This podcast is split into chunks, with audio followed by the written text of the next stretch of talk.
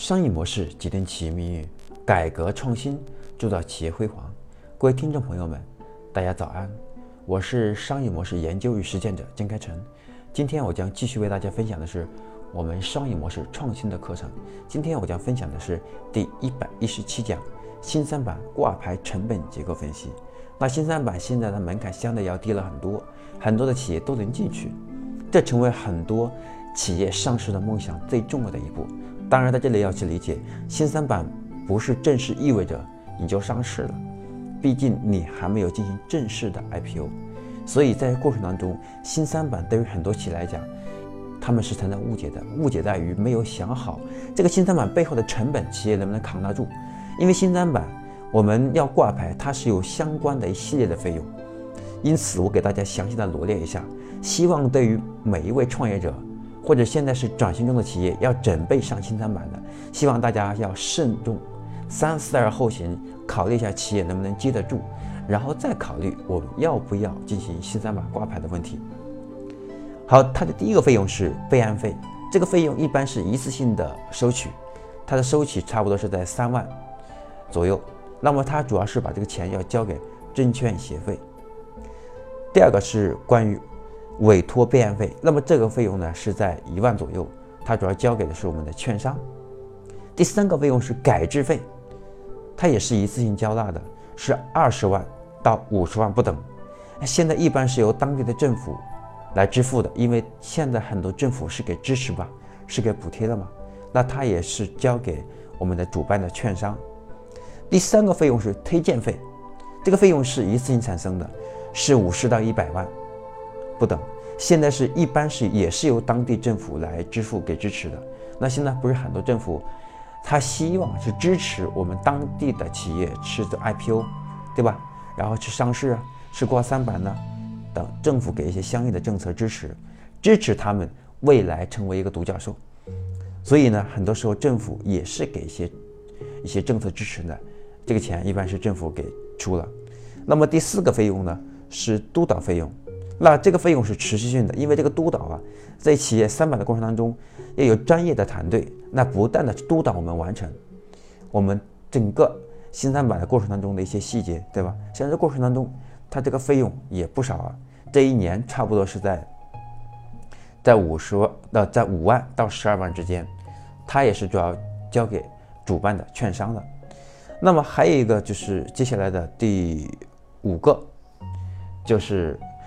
我们的审计费，那审计这个费用也是不低的，它是在差不多是十五万到二十五万之间这样一个数字，它的交纳是一次性，那么它呢主要是交给什么？交给是会计事务所。大家在想啊，我现在只讲，我现在只是说了五项，前面的备案费，对吧？还有委托委托备案费、改制费。推荐费、督导费和审计费这五项加在一起，也是一个不少了，不少了，已经加在一起也有好几十万了，上百万了。当然，在这里面呢，我们可以跟这些服务商去沟通，跟他们沟通过程当中，这个可能是能够往下调一点的，当然不会调的太多，因为它是有个行情的嘛。其次是第六个是律师费，那整个我们在。这个挂板啊，就是我挂牌啊，在新三板挂牌的过程当中，那么这个律师要全程为我们服务，他也有专业的律师团。那这个律师团呢，我们要给他交费用。这个费用呢，呃，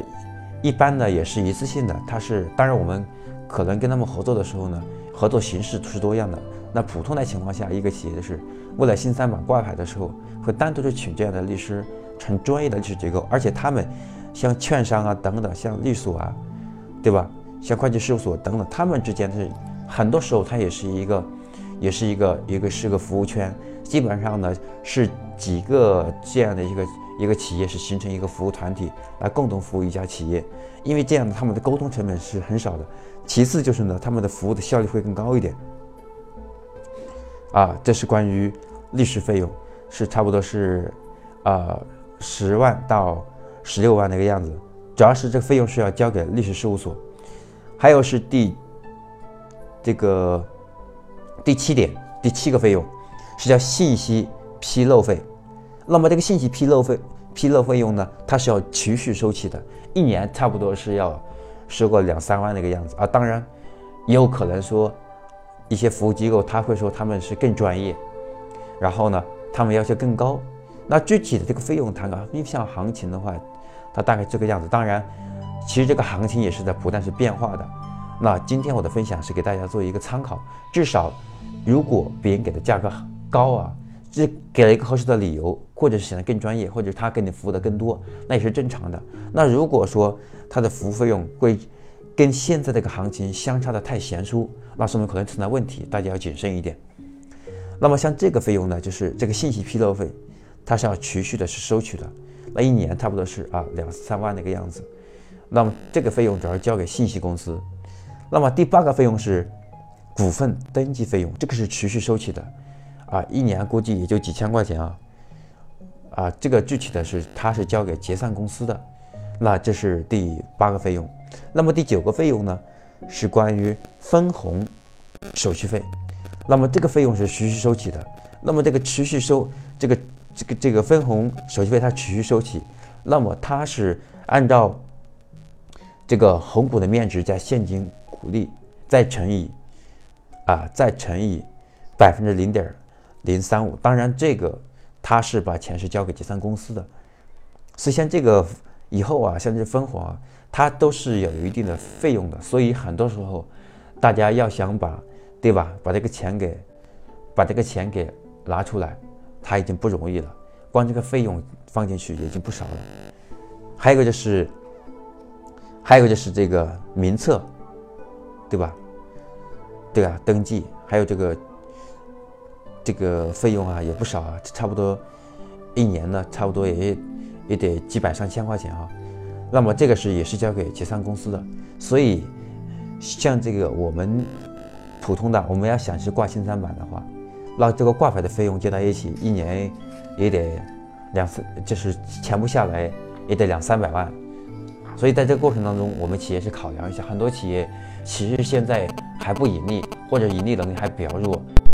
一年也赚不了一百万。那像这种情况下，如果我们现在的话贸然的去进三新三板去挂牌的话，这个成本很多时候扛不住的。那可能说很多企业就会去借钱去挂三板，因为大家一定要去理解新三板最终呢是上市还是有差距的，因为新三板现在它的毕竟交易上不去的，最终可能大家还是要站在主板上，对吧？所以在这个过程当中，我们还是要去思考我们企业现在运营能力和现在的盈利情况能不能支撑。我建议说，作为一个中小型企业，不要轻易的是。走向上市这个路线上，一定是要你做好充分的准备，否则它很有可能就像一个的拖拉机加上了一个引擎，然后一下子本来这个拖拉机还能跑的，现在加了这个很强的引擎之后，这个拖拉机就废掉了。所以呢，我们不太建议哈，我们的这个所有的创业者都上市做梦想。其实我们应该反过来，我们是为了梦想才是上市的，那这是可能性的。而且像华为啊，对吧？像老干妈啊这样的一些优秀的企业，他们做的这么好，他没有上市也活得挺好啊。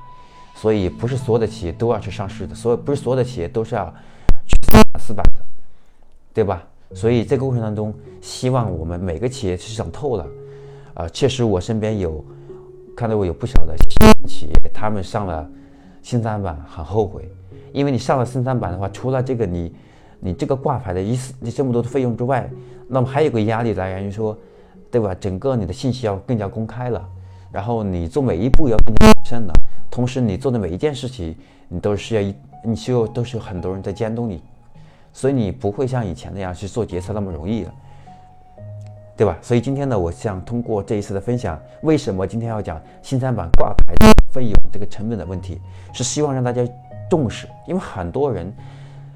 呃，说白了，每个企业都有一个上市梦想，都想成为一个，对吧？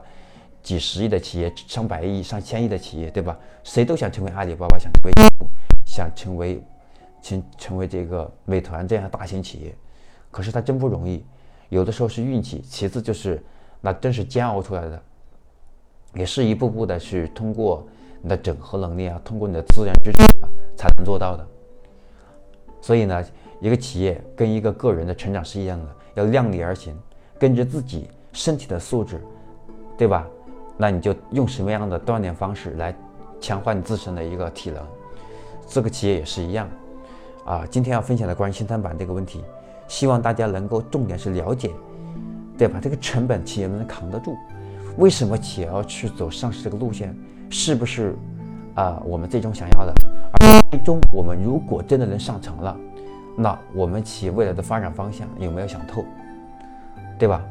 一定是想透了再去做这件事情，才有必要去坚持，否则很有可能三板上市完之后呢，费用高的吓人，然后后面呢，因为它的费用要持续不断的收起，很多费用要持续收起的，那么很多时候扛不下去了，那么燃本企业还能很好的来活着，虽然钱挣的少，至少没有太大的压力。现在这样一下来，可能会让企业内部之间就会出现很大的争议。因为盈利能力就会受这个费用的一些影响，可能让企业生存可能遇到的危机，对吧？好，我是商业模式研究与实践先开成，今天要分享的我们的第一百十七讲关于新三板挂牌费用的一个分析的问题，就分享到这里。希望各位听众朋友能够通过这期的分享，能对新三板的一个费用有一个更清晰的认识，来做决策，新三板是不是我们要走的方向？我们下期课程再见。